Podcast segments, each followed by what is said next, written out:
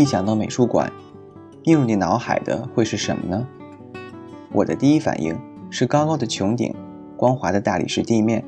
亮眼的射灯，以及射灯下的一幅幅画作和一件件展品。我们今天的嘉宾给我们讲述了他对艺术品以及美术馆的理解，还有他在硅谷开设美术馆的经历。作为谷歌程序员的他，开设的美术馆有什么不同呢？开设美术馆是否也跟创业一样，会历经许多挑战呢？欢迎收听这一期的节目。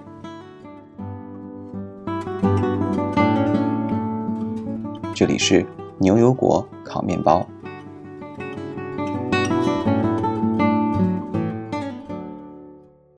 大家好，我是 David，我是 Sean，我是 Cat。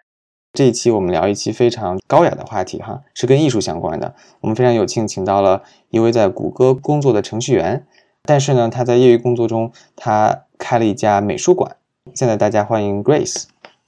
谢谢。大家好，我是 Grace，然后谢谢那 David 邀请来参加这个录制，然后很高兴和大家一起分享这个过程。非常欢迎 Grace 来参加我们今天的讨论，哈。我不知道 Grace 你在硅谷开了一家这个女性的美术馆。知道你又是本职工作是做程序员工作的，对不对？那你是怎么样想到开美术馆的？当然，在我们聊这个美术馆话题之前，你们先给大家介绍一下什么是美术馆？就是美术馆是不是指的就是它专门展出呃绘画作品的这么一个场所呢？对，这个其实我一直对于这个中文的翻译也不是特别的清楚。然后为什么就是叫要叫美术馆？因为听上去好像只跟美术有关系啊。但是美国的这边的话，他自己管这个叫 gallery，然后有的地方它叫画廊，有的地方叫美术馆。每个人也都有不同的理解吧。然后我觉得这个对于我来说嘛，这个美术馆它其实就是一个桥梁，作为艺术家和那个普通人或者我们大家这样子的一个桥梁。我们通过呃美术馆这样一个渠道，把这个艺术品介绍给身边的人或者是周围的人，然后让大家了解这个艺术家的作品，相当于是一个美术界或者艺术界的经纪公司吧。然后你会带着这个艺术家一起成长，帮他办展，然后销售他的作品。甚至你也可以跟他一起计划他的这个就是职业生涯，就是意识的职业生涯，你们都是可以讨论的。当然，这个就是你做到多深，或者是你想要参与多少，其实跟你每一个美术馆也是不一样的。嗯，那么这个听起来是一个非常个人化的一个定义或者是选择。那么你是怎么样产生了去开这么一间美术馆的想法的呢？最初？最早的时候，我觉得主要是因为疫情无聊吧，然后在家里面待着，然后也下班儿就没事儿做了，然后就想说，哎，那要不要做点别的？其实最早的时候是想做一个线上买手店这种东西，因为我自己装修家里的时候，然后就接触到了很多很棒的这种家居品牌啊什么的，就很感兴趣。后来就觉得这种买手店就是遍地开花，不管是中国还是美国都挺多的。然后又接触到了一两个就是做这个瓷器的这个艺术家，然后就想，哎。不如就办一个那个美术馆吧，就是因为我自己很喜欢跟那个艺术家沟通，这种一对一的沟通。然后比如说，如果你跟一个品牌做这个买手的话，你永远只能跟他的 PR 来沟通，然后这个你是很难触摸到这个品牌或者这个作品的灵魂的。所以当时我就想做一个就是美术馆吧，然后就开始了解这些东西。再加上当时我妈妈她就是生病了之后，她就开始学这个国画，然后学着学着就觉得，哎，她这个心境和这个整体的这个感觉，生活的质量都发生了质的改变。然后我就觉得，嗯，这还是一件挺有意义的事情的。所以大概就是这个一个想法吧。其实也没有就是说，哦，咔一下，我就是想要做一个这个东西，就是慢慢摸索摸索，然后最后觉得，嗯，好像是一个比较水到渠成的事情。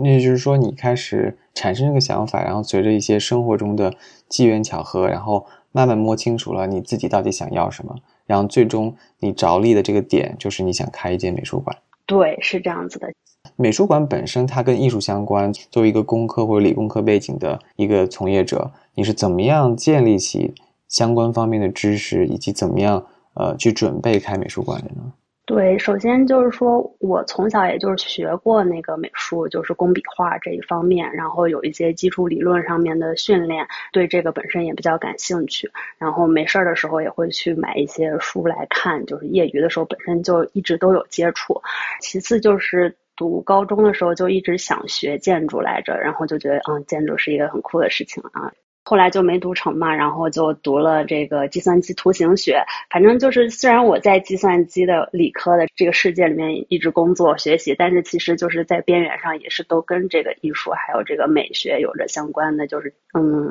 擦边球一直在打吧，然后就是也不算是，就说哦，我突然就跨界，然后就去做这个艺术方面的东西了。第二点就是说，当时我们买了这个新的房子之后也很激动嘛，然后第一次有自己的房子，然后就想要就是装修的好一点，然后就自己去学了很多这个室内设计方面的课程。然后你学室内设计的时候就。难以避免的会去看画呀，会去看这个设计啊、家居设计啊这些东西，然后又去上了不少这种课，然后慢慢就觉得哦，它其实是一个很有深度的东西，并不只是说它美就可以了。就比如说吧，你做这个室内设计，你要装修这个家里面的墙壁的颜色，对于我们来说，哦，就我就看它漂亮就行。但是我上了就是几节这种室内设计的课，我就发现，其实你是要去真正好的一个室内设计师呢，他其实是要站在这个屋子里面去观察他这一天的阳光在这个房间里面洒下来的时候，不同的这个强度、亮度，甚至是你整个街道上面的这样一个风格，然后来决定你这个屋子里面是最后取决要有一个什么样的颜色。通过这些就是自己学美术，然后后来又对室内设计啊，还有建筑空间这些，还有以及跟。当时装修家里面时候，跟这些艺术家的沟通，然后我就觉得，慢慢觉得，就是说，它美这件东西，它其实不是就是说你一蹴而就，或者是你毫不费力就可以得到的，其实是有一定的深度，还有你需要去思考和接触才会真正感受到的。所以就是说我当时就想说，嗯，我想要把这个想法传达给大家，让大家通过这个对美的这个感受，来真正的在自己的生活中体会到，然后被它治愈这种感觉。听起来的确，这个涉及到你生活的方方面面。你说到你以前学过工笔画，然后你在装修自己家的过程中，你用到了很多这种室内设计的知识。你的妈妈，然后在学习这个美术的时候，又得到了治愈，然后得到了这种呃心灵上的提升。然后这个真实在生活中的方方面面，也可以影响到大家的，并且你过去学习那些东西也涉及到了很多门类。这的确听起来是一件非常复杂的事情哈。我吐个槽，感觉大家平时装修完房子之后，大家第一反应就是啊，终于装修完了，赶紧住进去吧。然后你装修完之后，发觉了美的奥义，反而是钻进了美这件事情了，感觉非常佩服。对，就是我其实还挺喜欢做这个事情的嘛。就比如说前一段时间我要办展的时候，我就又得去那个店里面买画框啊，然后又得去装裱啊，然后这个时候我就觉得，嗯又有一种兴奋的感觉 冒出来了，就觉得又可以做这种事情了。还有就比如说，就是在我觉得家里挂画是一个非常不错的事情。原因是什么呢？就是比如说我的艺术家曾经送给我一幅画，它就是比如它叫 Finally Home，就是终于到家了，就翻译过来。然后它就画面就很平静，就是北欧，因为他画家是北欧的嘛，就是雪中的一个家的就模糊的样子。然后我每天 下班了回家看到那个的时候，我就觉得真的就是有一种你终于到家了，然后你现在可以放松了，然后这种感觉。那目前 Grace 你现在办的这个美术馆，它主要是线上的还是线下的呢？现在主要是线上的，但是我们也有这个线下的计划了。但是目前为止，主要还是线上。这个原因主要是因为资金，还是因为什么其他的原因呢？我觉得各方面原因都有吧。最主要原因肯定就是因为资金嘛。那有钱大家都想建一个厉害的、漂亮的美术馆，但是没有没有钱的话，就是先从线上开始。毕竟你每个月只需要交一个服务器的费就。差不多可以了，然后所以我当时就觉得，嗯，还是从线上开始吧，这样试错成本也比较低。听起来是几何量级差别的成本。是是是，但是其实现在因为线上的这个已经很发达了，就像 Artsty 啊，然后这些中国也会有一些这种线上的交易的平台，艺术品交易的平台，大家对这个其实已经有一些接受了，所以说从线上开始也不一定就会比线下做的不好，甚至说你线上可以接触到的。观众或者说买家、藏家，或者说喜欢你，你更传播的这个可能会更广。有可能，如果你线上的这个营销做得好的话，有可能你是会传播的更远，或者是你的这个影响力可能会更大。那你有考虑过未来在线下，在那种繁华的商业地区去开一个线下的展厅这样一个计划吗？没有，这个是我一开始就不会想的，因为我的这个美术馆，我一开始就是觉得，为什么我首先我做这个美术馆的时候，我就。的起因就是因为我觉得艺术品它在家里面陪伴人的这种力量是很大的。我并不觉得我真正站在某一个艺术品前面站十分钟，它能给我带来多么多么多么大的震撼。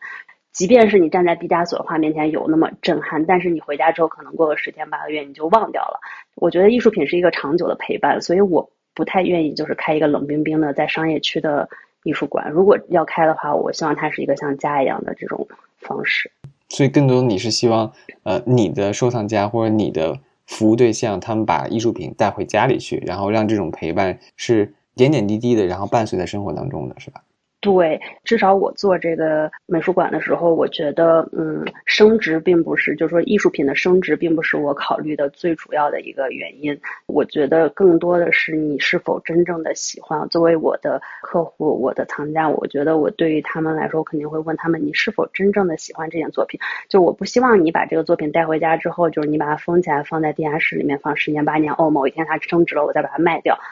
就是我跟他从来没有过任何连接。我是希望，就是说你把这个东西带回家，它放在你的客厅，放在你的厨房，放在你的家里，然后你每天是看到它，它是陪伴着你这样一路走过来的。举一个例子吧，就是之前我签的那个伦敦的一个做陶艺的这样子的一个艺术家，然后他已经七十多岁了，然后我前两天在他的那个 Instagram 上就看到他发了一条他的那个 Instagram 的那个作品的照片，然后下面就有一个妈妈回了一个消息，然后就说，呃，十八年前我第一次生宝宝的时候，我的老公在你的工作室里面买了一一个陶器，然后送给我了。西方人就说生完宝宝之后，老公会送给老婆一个这样子的礼物，就说你辛苦了，然后就给他了一样这样的礼物。然后他从那以后，这个东西就一直放在他们家的那个餐桌上面。后来他就说他已经是四个宝宝的妈妈了，现在已经他的大宝宝已经十几岁了。然后他每天在这种生活的繁杂和琐碎里面挣扎，但是他只要早上起来喝咖啡的时候看到这个东西，他就觉得那一瞬间他是幸福的，是平静的。我觉得这个是我做这个美术馆最大的初衷吧。所以希望你的这个。呃，受众你的这个消费者也同样能够把这份温暖藏在心底，然后让这些艺术品带给他这种生活中点滴的快乐和幸福。对，听起来非常非常有意义啊！而且，呃，结合你之前说的，要办这么一个美术馆，需要准备很多不同方面、不同领域的知识。那具体来说的话，你是怎么行动起来的呢？你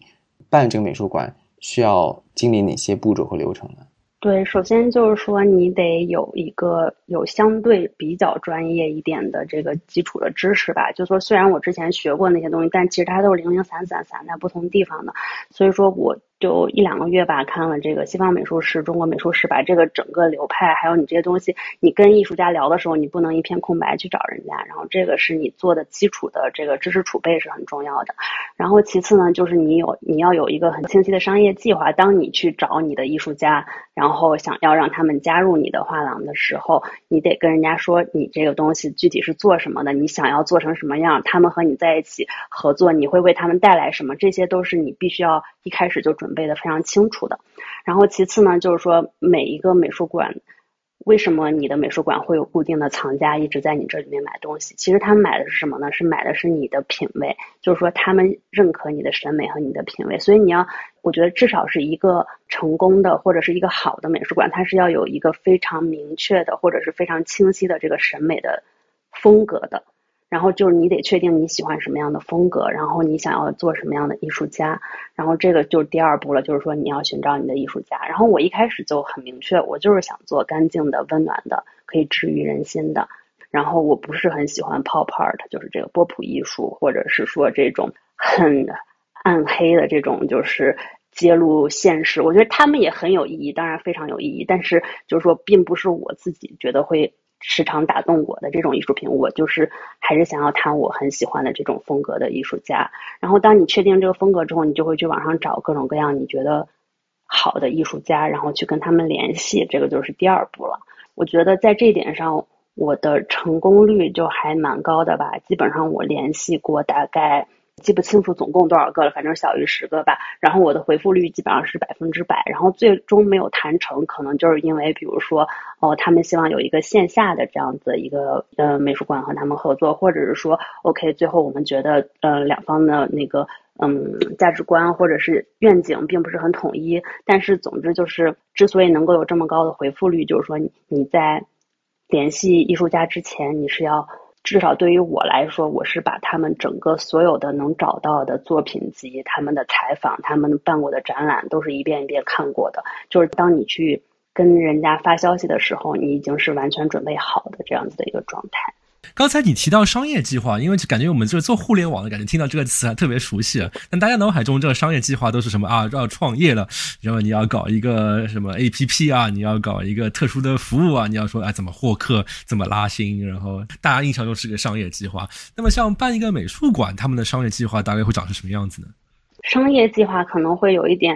并没有很准确。其实主要是一个你的发展计划。就是说，你首先你要告诉他，就像我告诉你们，我为什么想要办这样子的一个美术馆，然后他们和你签约了之后，你能为他们带来什么？比如说我当时的一些点，就是说，因为我是谷歌的程序员，然后我一直都是用户这个体验，然后用户功能的这些东西，然后跟我合作的这些呃设计师，他们都是美国最顶尖的这个设计学校毕业的，我可以提供。最好的设计的这样子一个网站，线上的这样子的一个展览来展示他们的作品。其次的话，就我对互联网的这个常年深耕于互联网的这个领域，我对他们就是线上的这个营销啊，或者是脸书，或者是这个谷歌，就是做广告的这些流程啊，我都是非常熟悉的。然后另外一点就是说，我同时拥有中国和美国的资源，就是说他们如果和我合作的话，我们我同时相当于帮他打开两块最大的市场。就这些是是写在这个 plan 里面，就是这个计划里面给他们的。对，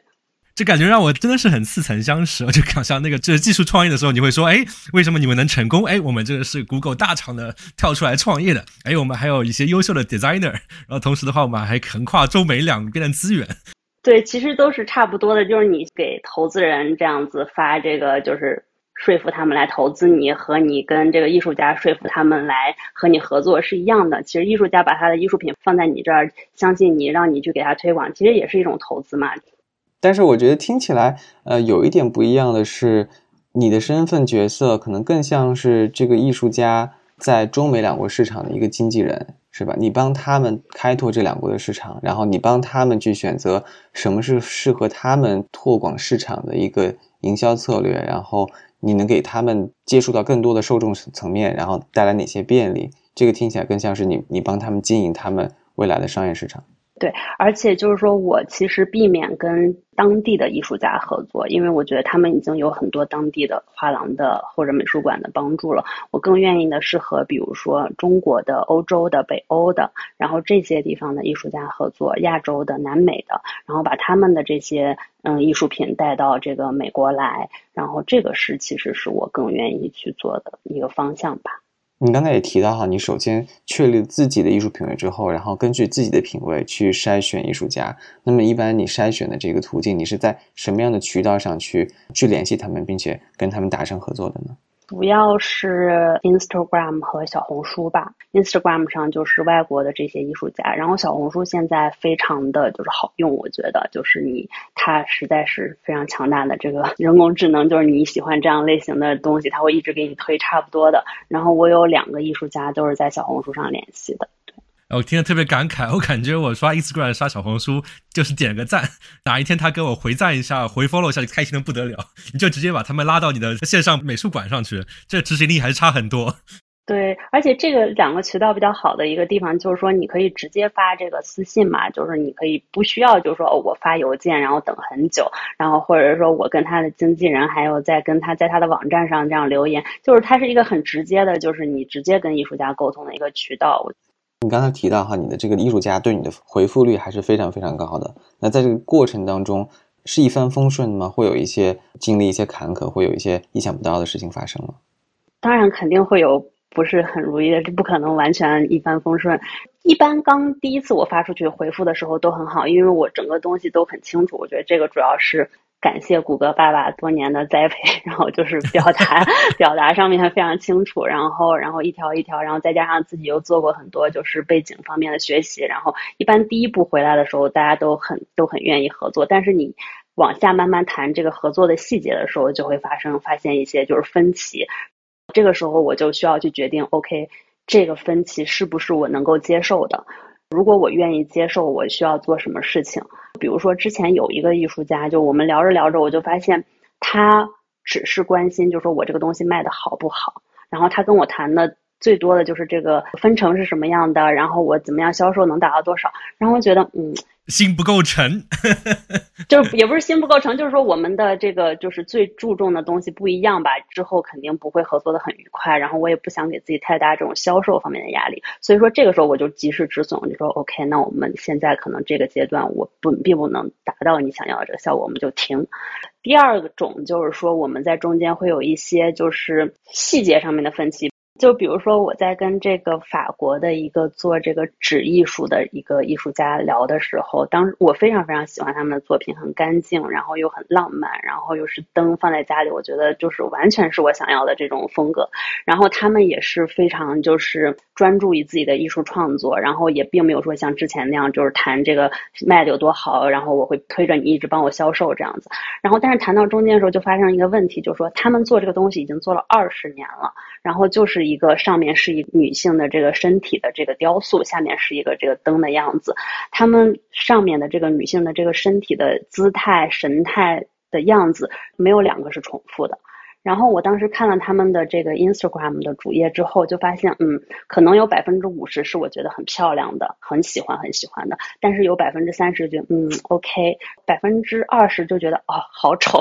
然后就是说，它上面那个那个那个女的姿态就不是我喜欢的那个样子。然后我当时就有一些担心嘛，我就说，哎，那我的客户如果说他们定的时候并不知道你这个东西最后会做成什么样子，那他们要不喜欢怎么办？所以说，这是是个品控的问题，就相当于他们同样一幅画，但是画出来结果是很不一样。对，就是说他们的要求，就是说你不能，就是你这个订单过来给我的时候，你不能要求我说你拿一个我之前你觉得做的好的给我说，然后我我要你给我做一个一样，他们是不接这样子的订单的。你只能跟他说，OK，我要你这个 model，就是我我要你这个系列，他会在这个系列里面上面这个是他自由发挥的，所以是个盲盒。对，基本上是一个盲盒。哎，这说不定还能火呢！现在，对呀。当时我就觉得，嗯，万一我的客人不，因为也不也不便宜啊，一千多块钱一个呢。然后万一他们不喜欢呢，怎么办呢？我也不想让我的客人伤心，我就跟他一直在商量这个事情。我就来来回回，我就说，那能不能，比如说我们给一个大概呀，然后这样。然后后来他们就想了一下，就是说。我们还是不要合作了，因为我这个事情我做不到，我就是不愿意去妥协这个事情。然后我当时就慌了，因为我当时把他的那个网站的那个页面全部都做好了，然后他的宣传册什么的我都做好了。我说那不能不合作呀，然后怎么办呢？但是我又不想就是跪舔人家嘛，然后我就想怎么办呢？深深的思考了一下这个问题，我觉得就是在这个过程中，我可能就走的偏了一点，就是说。我把自己的注意力更多的放在了我的客户上面，而没有保护好我的艺术家他们的创造力。作为一个这个经营美术馆你的，或者是策展人，或者是你美术经纪人，你不仅是要面对你的客户，你还是要面对你的艺术家，他们两个对于你来说同样的重要。就说你不能说 OK，我为了满足我客户百分之百的满意度，我让我的艺术家为了我的客户去做这些事情，这样是不对的。然后这是我自己进行这个思考之后，我就把我的想法这样子很真实的写给他们。我就说自己是第一次做这个嗯美术馆，我也没有经验。然后当时我就想的是我要让我的客人满意，但是我忘了我还要保护你们，我希望尊重你们的这个创造力。然后我就把这个邮件发给他们了。然后大概过了一天之后，他们就说。非常感谢我这么直接或者说这么真诚的和他们沟通，然后他们就继续跟我合作，然后到现在就是一直都还合作的蛮好的，就是聊的也很开心。我觉得你并不是跟一个品牌或者是一个流水线上的工作在合作，就是这些是我需要去学习和尊重人家艺术家的。了解，而且往往是不是艺术家他们都是比较天马行空的，他们往往都有一些那种不食烟火人间烟火的那么一高傲的这种气质在里面。我觉得也不会是。不是之前第一个就是满眼都是钱吗？所以那就不是真正的艺术家，不是吗？也不能说他不是真正的艺术家吧。我觉得这个定义也不能说人家喜欢钱就没有艺术，对吧？钱也是一种艺术，豆腐也是一种艺术，你每天走路也是一种艺术。我自己比较喜欢的，就还是说，我觉得他们有这种坚持其实是好的。就是从我现在走过这条路来看，我觉得这种艺术家是我更愿意合作的。就是说，他们不愿意为了市场妥协，他们想要坚持自己走的路。我觉得这种艺术家他是最终真正会走出来的。就是说，很多人在中间就迷失自己，就是 OK，那我这个东西画的好，卖的好，我就一直画，一直画，一直画。那到后面他可能就枯竭了，就就没有办法再继续走，他就只能做这种流水线上的这种艺术品了。那好奇最后你的这个盲盒受观众的这个满意度高还是不高呢？至少这两个寄过来我还是蛮喜欢的，就是说这个整体的这个感觉和样子我都还蛮喜欢的。后来也看了，就是我之前不喜欢的那些东西，我觉得。看多了也还可以。这以后万一哪个买家买这幅画不满意，到时候就给他送这句话。就是你看多了就习惯了，是吗？我销售出去的这些艺术品，我的反馈的好评率是百分之百，我觉得还是很欣慰的。就是我的客人买的这些艺术品带回家，他们是真的很喜欢。比如说，我有一个客人，他买了一个叫做 Sea Breeze 的这样子一幅画，北欧的这个画，然后他挂在家里面，他就觉得，嗯，每天看到的时候，真的就会觉得平静很多，很很幸福的那种感觉。我我目前来说，我觉得还蛮好的，没有收到说哦买了以后觉得不喜欢想退。那除了法国这艺术家的例子之外，有没有什么其他的？有趣的例子可以跟大家分享吗？嗯，还有一个就是芬兰的这个画家，在我还非常非常不行的时候，就我当时 Instagram 账户上线只有三个粉丝的时候，他就联系了我，因为我在那个主页上面放了我的那个网站，然后他进去看了以后，他就很喜欢，然后他就主动联系了我说他想要跟我签约。签约了之后呢，他就百分之一百的相信我，就他把他画不要一分钱寄给我，然后让我帮他办展览什么的。我觉得这个可能就是你做这个事情的初心，还有你的想法真正打动到这个艺术家，他就会就是是会有这个吸引力法则，然后吸引他过来的吧。我觉得这个是很顺利、很顺利的一个一个签约。我们基本上就是聊了一次，然后就把这个事情定下。然后他的作品在美国我这边卖的也非常非常的好。当你价值观统一的时候，就是他也不太会在乎你是不是一个很厉害的这个美术馆，或者是你是不是一个很有经验的人，他可能就是在乎你有没有这个就是。志趣相投的这一部分吧，就是也还是有这样子的艺术家，就是不管不顾，我就是要跟你合作，因为他在芬兰也蛮有名的了，然后就是画也卖的很好，然后想跟他合作的画廊也很多，然后他就说他只跟我一个合作，然后他还把我们的这个画廊写在他的主页上面，就是说我是他唯一的那个画廊的代理人。我说没关系，你可以在欧洲签的，你只要不在加州签就好。他说不要，我只只想剩下的我就自己卖。这难道还不叫爱？我觉得是蛮爱的。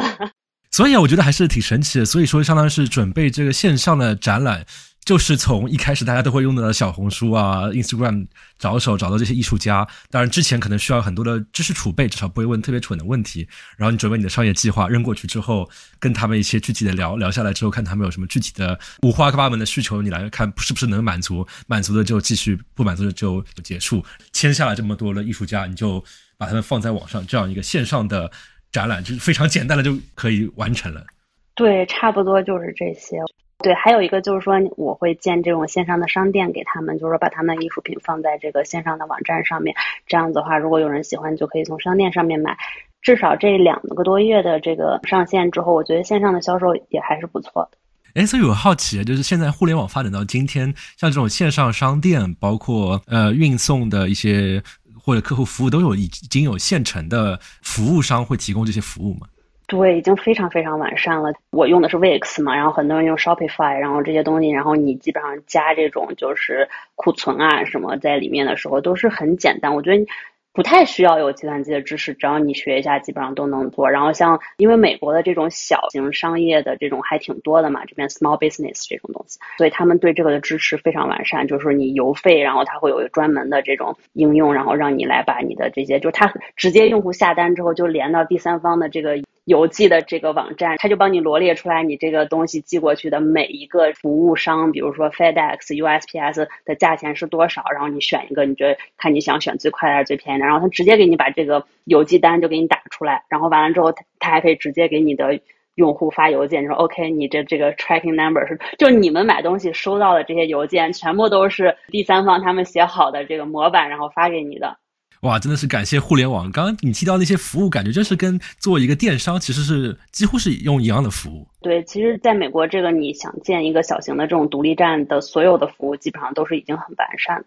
我就好奇，是不是你还得自己去负责一些，还是一些比较琐碎的一些呃物流方面的东西？就比如说，首先你自己得建个公司，对不对？你得把这些营业税啊，这这些入公司的账，然后这样子从税收角来说，这是一个正规的流程。然后另外。你作为这个可能库存，我猜想可能你有自己的这个仓储的空间，完了你得自己把它寄出去，可能或者说你雇人寄出去，这个事情是你自己得负责的，是吧？对，是这样子。我觉得做这个美术馆好的一点就是说它单价高，然后频率低，所以你不需要每天跑邮局，一个礼拜能有一次，我觉得就差不多了，所以不是很繁琐。然后库存这方面的话，压力也不是很大，因为有的艺术家他就直接寄给客人，还有一部分是放在我这儿寄给客人，半个房子就够。刚才提到这些都是相当于是做艺术品的好处，那它相比普通的电商会有什么样的麻烦的地方吗？它是一个低频消费吧，我觉得就是说它不是一个就是说，比如说你买衣服或者是你买护肤品，它会不停的有这种高频消费。然后艺术品它其实是一个低频的消费，然后但是它单价高，但是这个对于我来说是一件好事，因为我有自己的本职工作。我只想到一个很奇怪的点，你需要给那些藏在你们家的那些艺术品投保吗？我我们不要讨论这个问题，我不想被抢，我不想被偷。很贵的东西我都没有放在我的家里，所以放银行吗？没有啊，就放在艺术家那边，有订单过来让他直接寄给那个客人就好。就我这边放的其实都是打印版。呃，那看起来啊这线上整套都非常的完备，特别是在有这么多的互联网服务之后啊。那么像这个线上的美术馆办起来了之后，那你会下一步继续往那边发展的？会考虑尝试一下线下吗？对，线下其实是我的一个兴奋点，然后我就特别想要办一个线下。就是我在办线上的时候，我就已经开始摩拳擦掌，想要办一个线下的。之前我看的那种光影在建筑里面的反射，我就要开始要运用起来了。对对，因为画儿其实可能还好，就是说它拍出来，然后真正和你在看到的时候可能差不多。但是我也有两个艺术家，他们是做陶瓷的嘛，然后有一个是做那种很薄很薄的陶瓷，他那个陶瓷在不同的光的。反应下面有的时候是那种半透明的，出现了那种完全不同的这种形态，然后是很惊艳的。但是你在线上的照片上看到的和你在线下看到的是完全不是一个量级的。这个是我当时很想办线下让大家看到这个，就是中国的这个女生她做的这个很薄很薄的这个陶瓷的这个一个原因。还有就是我的那个伦敦的那个艺术家他做的那种莫兰迪色的这种就是陶器，然后的那种质感。这种器皿类的东西，你在线上是很难就是感受到，所以我一直想办一个线下的。突然，我一个很神奇的想法，就是我在想那些办互联网线上的图片和商品展示的那个技术，可以考虑阳光模拟器。是，我觉得是这样子。但是其实你看 Google 的那个线上的那个博物馆，它不是也有那种三 D 的什么？但是其实真的跟你站在那个前面摸到它的时候，那种感觉是完全不一样的。陶器这个东西，就比如说我这个薄胎的这个做这个薄胎的这个陶器的这个女生，她的东西你看上去就晶莹剔透，但是你摸上去的时候，真的就是那种沙沙的，像那个陶器一样的那种感觉，那个还是很不一样的。对，开始办线下了之后，你会感觉到线下和线上会有哪些主要的区别？线下来说更有挑战和更有意思一点吧，因为毕竟办线上我轻车熟路，就是写网站嘛，然后设计这些基本上就是平时在上班时候做这些。线下的话，就是相当于是你跟你平时跟我平时工作的内容就完全不一样了。它就是相当于是你办一场婚礼一样的感觉。首先你要有一个主题，你要把你的这些艺术品都串在一起，然后来讲一个故事，故事来讲给他们说为什么他们出现在一场展览里面。这个是一个就是很需要创意的一部分吧。然后其次就是说你需要考虑，就是这个就相当于是之前学的这些室内设计方面知识，就是你怎么布展，就是说你这个东西怎么样和谐的把它们放在一起。就比如说我当时办的时候，我没有场地嘛，然后我就在我们家办的。然后我们家的话，就相当于楼下，然后我录制的这个房间，它就是一个室内的空间。然后我们家后院出去，它其实是一个小瀑布，就是那种 zen 比较有禅意的这种，就是小瀑布，就是小花园。然后当时我就想说，把这两个空间结合起来，然后里面我们就放这个中国的这个画家他画的那种凤冠。很严肃、很典雅这种东西，我就放在室内，然后给它打光，然后就你一进来就会有那种被震慑的感觉。然后像我们这个芬兰的这个画家呢，他的作品其实相当于是一个比较自然的风格，就是他其实都画的是这种自然风景画。然后我就把它放在室外展了，当时，然后就是跟这个户外的这个风景，然后又买了一些就是种在花园里面，把我们家花园也重新折腾了一下，然后就把它挂在外面，就是它相当于是有了一个这样子的一个平衡的一。地方就是你在不同的地方放什么样的展品都是不一样的。我觉得这些是需要创造力和你的想象力来做的事情。我觉得还是蛮有意思的。哎，这里我又回想到刚才线上的场景，我就所以我在想，你在做这个网站的时候，是不是也会考虑到一些类似的因素？比如说，你可能说是不同的画，他们放的顺序啊，或者说怎么组在组在一起啊，或者说甚至我在脑补，刚才你提到一个在花园里面放那个比较自然的画，我就在想，是不是你在线上放那些比较自然的画，可能背景图片会颜色或者怎么样会不一样一点。对，是这样子。就是说我当时做这个的时候，每一个艺术家，我给他们做的这个专属的这个页面都是不一样的设计。他们我没有模板的，就是说我每一个艺术家，我会根据他的作品，我自己的理解来设计他这个网站要做成什么样子。然后这个也是一个创造的部分，但是它其实跟我平时做工作写这个 Google 的页面的这些差不多，对。就是它是一个 two 二 D 的这个展现，但是跟你真正办展时候这种三 D 的这种设计还是有不同的这个感受的。我觉得，就网易的话，可能 CSS 颜色调一调，图片拉一拉，但是真的到了那个具体的场景，你可能要考虑什么周围植物怎么放啊，光怎么办啊，怎么这样？对对对，就比如说我们家现在这个房子，它到了下午之后，它会有那种斑驳的这种光影的这种感觉，然后它打到那个瓷器上面的那个感觉是完全不一样的。线上它其实就是一个画布嘛，然后它就是你在上面左左右右、上上下下摆一摆，然后你再看一看杂志，然后拿一点灵感这样子。它其实还是不是一个维度的。那 Grace，你在办这个线下展览的过程中，有遇到哪些挑战吗？太多了，因为线下这个很耗费时间，然后我当时。嗯，公司的这个项目又有截止日期，然后当时基本上就每天早上六点钟起来，然后每天晚上十二点钟睡觉，大概有两个月的时间，每天都是这样过的，然后周末也是这样过的。这个就是时间上面挑战，你得有非常充沛的这个精力来做这个事情。但是我觉得好像真的就是你做你喜欢做的事情的时候，不太会觉得累。然后，但是真的办完的那一天，我躺在床上，我觉得哇，好累啊，就是那种高考完了那种感觉。所以线下办展会比线上要会累很多。累很多，因为你要有采购这个展台，各种各样的东西。办展的当天，你是要当招待的，你要招待来看你展览，你要给人家讲的。它其实是一个非常耗费体力和脑力的事情。然后还有一个最重要的就是预算。办展其实是一个很贵的东西，就是说你除了你的展品之外，你还要有展台。美国这边一个展台的价钱大概在五百到六百美金。像比如说我有二十多件这个瓷器，如果我真的买二十个展台的话，那就是。好几万，那根本就不可能。然后我当时其实基本上就快要放弃办展了，因为我觉得展台我买不起。所以我问个非常业余的问题，就是展台是要这么专业吗？比如说我随便找一个 IKEA 的某像长得差不多的东西，可能放在那边，是不是就就可以 hack 一下？不太有地方可以有一个刚好这样子一个柱子，然后可以让你放上去这样子。至少你我没有搜到吧，反正就是你在网上买的时候，它基本上都还是蛮贵的，而且它邮费也很贵，因为它很重嘛，然后那种石膏的之类的。然后我当时就快放弃了，然后我就在淘宝上非常绝望的在搜，我说我能不能寄过来？结果我就真的搜到了一个非常神奇的设计，它是用那个百叶纸，然后这样可以打开，然后通过这个蜂窝的这个力学的结构。变成了一个展台，是个折叠式的展台。对，然后它还是可以在里面放灯的，因为它是纸的，它是透光的。这样子的话，我的那个透光的那个瓷器放在那个灯上就会变得很漂亮。万能的淘宝。对对对，它既好运又有光，然后又漂亮。然后当时我就觉得啊，天助我也！然后我就终于买到这个东西，然后它也不是很贵。东方来的货物。对对，而且很漂亮。就是后来就是大家来看展的时候，对这个展台都赞不绝口，然后就觉得啊，怎么会有这么特别的这种？就就大家平时去看展都是那种白刷刷的这个一个柱子，对吧？然后放，然后我们的这个就是一个圆的，然后它有那种百叶窗的那种感觉，然后里面有灯透出来，然后大家就很喜欢，就相当于是解决了一个很大部分的这个难题吧。然后后来就像。呃，设计海报、宣传手册啊，然后卡片啊，这些其实就跟我们做这个网页就差不多了，就没有太难的地方。所以，像我们像我们做产品啊，或者说网页，就有很大一个问题叫获客嘛。那么，可能之前传统的做法就是说，哎，要买广告啊，或怎么样。像线下这样一个展览，你会怎么去获客呢？对，这个我觉得。感谢谷歌爸爸的开明，然后我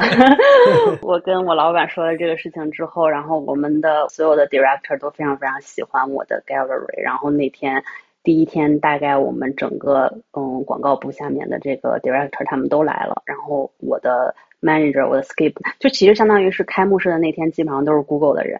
大佬都是大佬，对，然后他们就非常支持。然后我就记得我当时跟我们的这个设计，就是 UX 的这个 director 聊的时候，然后他就非常非常激动。然后他甚至跟我说：“说 Grace，你要钱吗？办展很需要钱，你要钱吗？” 然后我就说：“我不要钱。”然后他就说：“你你回去想一下，你我有什么地方可以帮到你？然后我你想三个我最能帮到你的地方，你告诉我，然后我来帮你做这个事情。”然后就是我觉得就是。真的就是我爸就一直担心说，你千万不要让你老板知道你在搞副业，到时候人家就对你印象不好，觉得你三三心二意。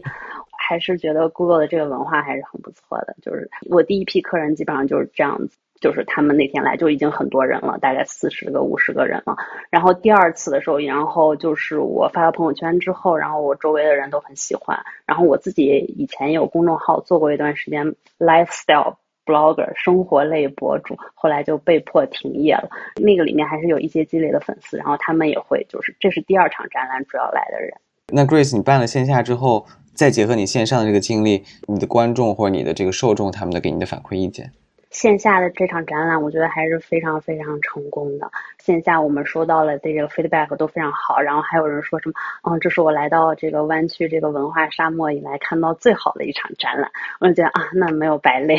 然后还有人就是因为我们那个中国的那个伊雅的那个作品真的非常震撼，那一米八那么大，然后他那个凤冠，然后画的中国历史上这些女性，然后又既有深度又有视觉震撼力。我觉得外国人当时看到的时候，真的就就惊呆了。就是那种感觉，就他们就站在那个地方，就哇哇哇哇哇哇不行的那种感觉。我觉得我自己作为中国人，就还挺骄傲的吧。就是我们的这个艺术品，真的就是是被接受和喜欢的。然后整体的话，我觉得这两场展览，大家的那个反馈都还是非常非常好的。然后我们也卖出去了很多艺术品，觉得很。那我听说这个画廊只是针对女性艺术家，你刚才提到了很多芬兰的，然后伦敦的，然后法国的、日本的，那这些女性艺术家。跟你合作，你是专门挑选他们的吗？就是为什么只做跟他们的合作呢？我觉得这个有很多方面的原因吧。然后第一方面，就当时我来在读这个艺术史的时候，就是说发现这个女性艺术家真的非常少被提及。西方还有一两个，就是像弗里达、欧几芙这样子的。然后东方这边的话，我基本上就没有听到、没有看到任何一个就是女性画家。然后只有一个就是被提到的，就是潘玉良。他也是去欧洲才火的，是不是？对对对。然后我就觉得，哎，为什么呢？就是说艺术这个东西，感觉是一个很感性，然后很。很需要这个生活感受力的这样的一个东西，但是女性的话更加感性和更加有生活，就是她生孩子、养孩子这个过程可能就更加有这种感受。但为什么就是艺术品这艺术方面就就没有呢？然后我当时就很神奇，我还是专门调查了一下这个原因，为什么就是女性艺术家这么少？就甚至比我们就是她的这个性别的不平衡度，甚至要比这个计算机或者科技领域更不好。然后你去看这个每年卖的最好的、这价钱最高的，可能前十里面也没几个中，就是女性的。艺术家这样子，然后我就去查了一下，然后真的发现，就是说，从古到今，这个都是男权社会的这个审美和引导，然后再加上现在就主要就是消费艺术品的主要高端艺术品的主要还都是男性，然后再加上就是说，艺术它这个东西其实你需要全身心的投入去做，你才能真正做出来一个比较好的成果。然后女性的话，很多都是她要负责生小孩，她要负责这个家庭一部分。很多女性艺术家在结婚生子之后，她慢慢就淡出这个圈子了。还有一个很重要的原因就是，我发现艺术家其实大部分是单打独斗的，自己做自己的事情，并不像我们这个科技行业，就是我们有一个 women in tech，就是女性在这个艺术界，我们是有一个很强大这个团体来保护我们的利益的，一直在有这个意识去奋斗，为自己争取的。抱团的氛围比较浓厚。对对对，但是我觉得艺术家里面，这我也跟我的艺术家聊，就是说他们很少有这种，比如说我去开个会啊。然后我们大家一起聊一下呀，然后我们一起组一个这个团体啊，我们一起为我们自己的利益战斗啊，这种好像是没有的。就即便是像这种艺术博览会或者这种 art fair，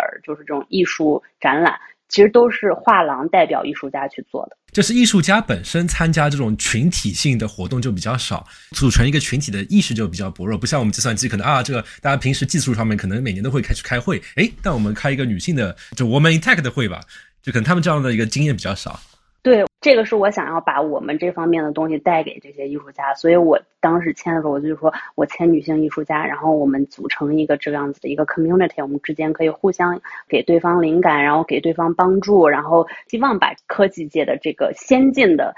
女权主义带进 艺术界，让大家就是希望有女更多的女性艺术家被看到、被尊重，然后被历史记住这种感觉吧。虽然我觉得我能做的其实也并不是很多，因为我不觉得我可以做到一个非常非常非常非常大的这种，一个是精力，还有一个就是。我觉得这个也是机遇吧，然后但是我觉得能帮一点就帮一点吧，这个是我当时就是主要想的。还有一个原因，就是因为我觉得作为女性来说，女性艺术家的作品更打动我吧，更能产生共鸣。其实不自觉的，我喜欢的那些作品，然后我最后去翻的时候，发现哦，它是一个女性艺术家的作品，这样子。那你在办了这个艺术展之后，你的那些艺术家们，他们通过你的这个平台，他们有获得一些不同的这种艺术的视角，提供一些新的艺术的想法呢？你有拉微信群吗？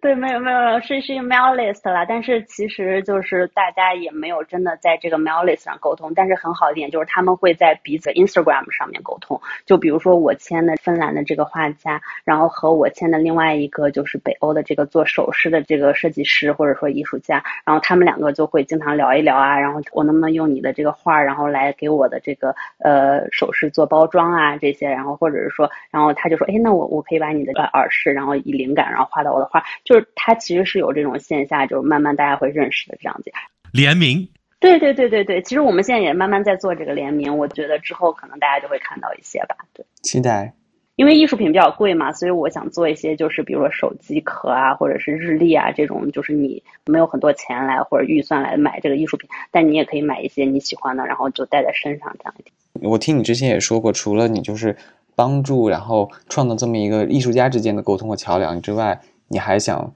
用你这个事业，然后来帮助一些呃想从事这方面道路的一些女生，就是还没有就是未成年的一些女性，是不是？并不是说我想要帮助，就是想成为艺术家的女生，我是想要帮助所有需要受教育的女孩吧。这种这个是我其实从大学大二时候就想要做的一件事情吧。当时我去支教过大概一个夏天，然后接触了很多真正就是说他们上到一半就要辍学的这种情况。然后我当时也是作为这种学校方去代表学校去跟家长谈，说你不要让你的女儿辍学什么。但是其实当时我坐在那儿聊的时候，我自己也没什么底气。人家家长问我说，哎。那你说我我们家现在这个成绩肯定也考不上大学，那我现在上到初中和上到高中有啥区别？我坐在那儿，我也不知道这个问题咋回答。但是后来我慢慢就比如说读那个就是 educate，中文翻译是当你像鸟飞往你的山这个东西，就你真正能觉得就是受教育这个东西，它不是说我上到初中还是上到高中，而是说你受教育的这个过程中，它是开阔你的眼界，然后让你用一个更好的视角来看你自己的人生，或者活得更明白的一条途径。然后我觉得受教育这个东西真的是非常非常重要的一个东西，所以我一直。以前我就是上研究生的时候，我就想，我说我回去要不要考个那个教育部的这个公务员，然后去做这个东西。但是后来就觉得自己好像不是很适合从政，然后就放弃这个想法。然后做了这个 gallery 之后，我觉得是一个很好的契机，就是说我终于可以就是把自己大学时候想做的那点事情，然后和我现在做这个事情连起来了。然后我跟我的艺术家在聊的时候，他们也非常的支持。比如说我们销售出去的这个东西的百分之，比如说百分之二点五从我的画廊捐，百分之二点五从我的艺术家那边捐，我们捐百分之五出去这样子，然后捐给这个，嗯，有一个机构，它叫 Save the Children，是这个全球最大的一个帮助小孩的机构。旗下有一个项目就是叫 Girls Education，就是他们帮助这些不能去上学的小孩，让他们女孩让他们重新回去上学。还有一个很重要原因就是说。女孩的教育，就是女性的受教育程度，是对这个社会有着非常非常积极的作用的。就它不只是说我把这个人受教育、受教育好了，它带来的更多的积极，比如说他这个小孩的之后的教育程度，还有他，比如说受教育的女性，她。生小孩的质量可能会更高，她不会一一生生好多，然后她可能就生两三个，然后她但他们培养的更用心，就是整个你社会的这个发展可能就是往一个更好的方向在走。这个是我之前看那个 Truthfulness 还是一本就是 Statistic 用统计学的角度来看社会学的一本书里面讲的，我觉得是很有道理的。所以我觉得如果能做一点什么事情的话，那么帮助女孩受教育，这是一个就是最好的一个切入点。哇，我觉得瞬间这个这项事业的这个层次就不一样了。就本来我开始还是觉得说他很高雅，你觉得他不高雅了吗？不不不，现在我的感觉是不仅他高雅，而且还更加的就是崇高了，不是吗？这些事业我觉得它有一个非凡的意义所在。不要这样说，我会惭愧的。这个还有一点，我觉得很激动的一点就是说，作为一个侥幸受过高等教育，然后又有一份还不错的稳定的工作的。成人女性，你回过头来和你的艺术家一起来帮助那些在黑暗中挣扎的女孩，是一件你会觉得很有力量的事情。就是你会愿意去为之努力，或者说你愿意就做一些就是累一点啊，这种是一个驱动力吧。包括我在想，就是因为对于你来说，找到那些艺术家也是通过 Instagram 或者小红书上这种方式嘛。就你有发现过一些艺术家，可能他本身就是。不是一个专业的艺术家，他只是比如说我有作品，我放在 Instagram 上面，通过你之后才意识到，哦，这是艺术的艺术品的市场是这样，我的画原来是可以卖出去的。目前没有啦，就是说我现在合作的艺术家都是他们已经是艺术家了，但是芬兰合作的这个艺术家，他其实不是一个。学艺术的，然后做成艺术家的。然后他以前是摄影师，然后后来慢慢他发现对画画很喜欢，他对那个色彩的那个感觉非常好。他就在 Instagram 上 post 过一些自己的作品，然后发现哎卖得出去，然后他就慢慢慢慢现在就基本上不做摄影，主要来画画。哎，我有个东西好奇啊，既然作为程序员，你对 generative art 这个东西有没有什么想要聊的？AI 来画的那些画？呃，不一定 AI 把，就是例如有些人用 processing 来写一个算法。但是从中有很多的 random variables，使得它在生成的时候，就你每次 call 同一个 function 生成的画的画风是确定的，但是 content 是可以很不一样的，就是因为它的算法，呃，使用这些 randomized value 的时候就会引入 variation 嘛，对吧？但是因为算法本身也有很多的常量在里面。和固定的命令的执行的方式，所以它又有很固定的画风啊。例如说，画一个海浪，就是你每跑一次，它都给你画出来不一样的一个海浪啊。例如说，那个日本很著名的那个那个浪的那个画，它还可以每跑一次都跟你生成一个画风 exactly the same，但是不一样的浪。是是是，这个我觉得是它是一个有趣的。话题，因为我以前做计算机图形学的时候，我也做过这个，但是我觉得它是完全不能替代这个人来创作这个艺术的这个部分的，因为艺术它有一部分是视觉上面的冲击，还有一部分是它背后的故事和他创作这个时候这个人的心境，这个是你不能替代的。我觉得它可能作为一个应用，然后比较有趣，大家玩一玩，把我的照片变成梵高的那种样子，是挺有意思的。但是我觉得伟大的艺术品。肯定不是这样产生的。就比如说你毕加索的那个成名的那个作品，然后他其实就是说他对他故乡的热爱，他对战争的痛恨，然后他把它画出来，然后那种震撼力是你机器达不到的。啊，我说的不是说你就拿一个别人写好的 filter 来 apply 一下，而是你自己写那个算法。这个我不知道哎，就是说你说你现在其实还是有那种 AI，就是说你只要告诉他我要画一棵树。我知道，呃，我说的不是这个。As a engine，你也自己写算法。我我知道有两种人了，一种就是很低级的用 processing 这样的语言，因为它是一个直接对 canvas 画图的语言嘛。嗯嗯嗯。然后就画出来之后，我我很久以前在北京听一个艺术家说，他写好一个算法之后，会跑出来一千张、几千张画。嗯嗯嗯。然后。他就躺在床上，一张一张的过，就有点像 好看不好看，好看不好看的，一直点点到剩下十张，每一张 print 出来只有一张，嗯，然后就拿去卖，然后所有 generate 的原来的画和算法就全部删掉了，反正最后生成的就是这十张，这十张是同一个 style 的不同的画，但是我只会卖物理的实体给你，呃，所有的原来东西你都不可能再要回来。明白，明白。那我觉得这个也是一种创作的形式吧。我觉得可能就是它是一个新颖的创作的这个方式，大家可能觉得嗯挺新鲜、挺好玩的。然后，但是我自己还是觉得它没有那个人的部分在，就是不太能够打动人的这种感觉。它可能在美学上。视觉上有那种美的感觉，但是从那种我更觉得艺术品它更多的是这种，就是你创作这个人的这个温度在里面，就是它更打动人的这种感觉。但是我觉得这个也是我之前看过一个很有意思的，就是这种类似的，他就是他写了一个 program，然后他写了一个程序，他放在这个展览上，然后来看展览的这个人呢，他会给他一个测他的那个心跳的这个仪器，然后他根据他的心跳的脉搏，然后帮他生成一幅这个山水画。我觉得这个是一个很有意思的这个创。创新也蛮有感觉的，我觉得存在即合理吧，就是它还是有好的地方的，但是不是我喜欢的那种知识。那非常感谢 Grace 今天来跟我们做你的分享，听你的这么的描述，我至少有两个体会吧，一个就是这个美真的不是曲高和寡，普通人不能欣赏的。然后从你的经验，从你的这个经历中，我我知道这个美实际上是可以关乎到生活中点点滴滴，带给人这种平和和温暖的，实际上是可以在。家里的角落可以找到那么一个存在的，然后另外一个就是，我觉得你办这个艺术展画廊，你实际上找到了一个你自己的商业，然后兴趣爱好加你对美学的认识，甚至说你对社会提供一个价值提升的这么一个很好的平衡点，所以我觉得这是一个非常有意义的事情，所以非常祝贺，然后你线下展览的成功，也希望你的这个艺术画廊能够越来越好。谢谢谢谢。我们八月份在 L A 还有一场，然后如果感兴趣的话，你们也可以来看。好，我们可以把你的这个艺术馆的这个链接打在 show note 里面。谢谢，好的好的，谢谢，我们就下期再见，拜拜谢谢大拜。家，拜拜。拜拜拜。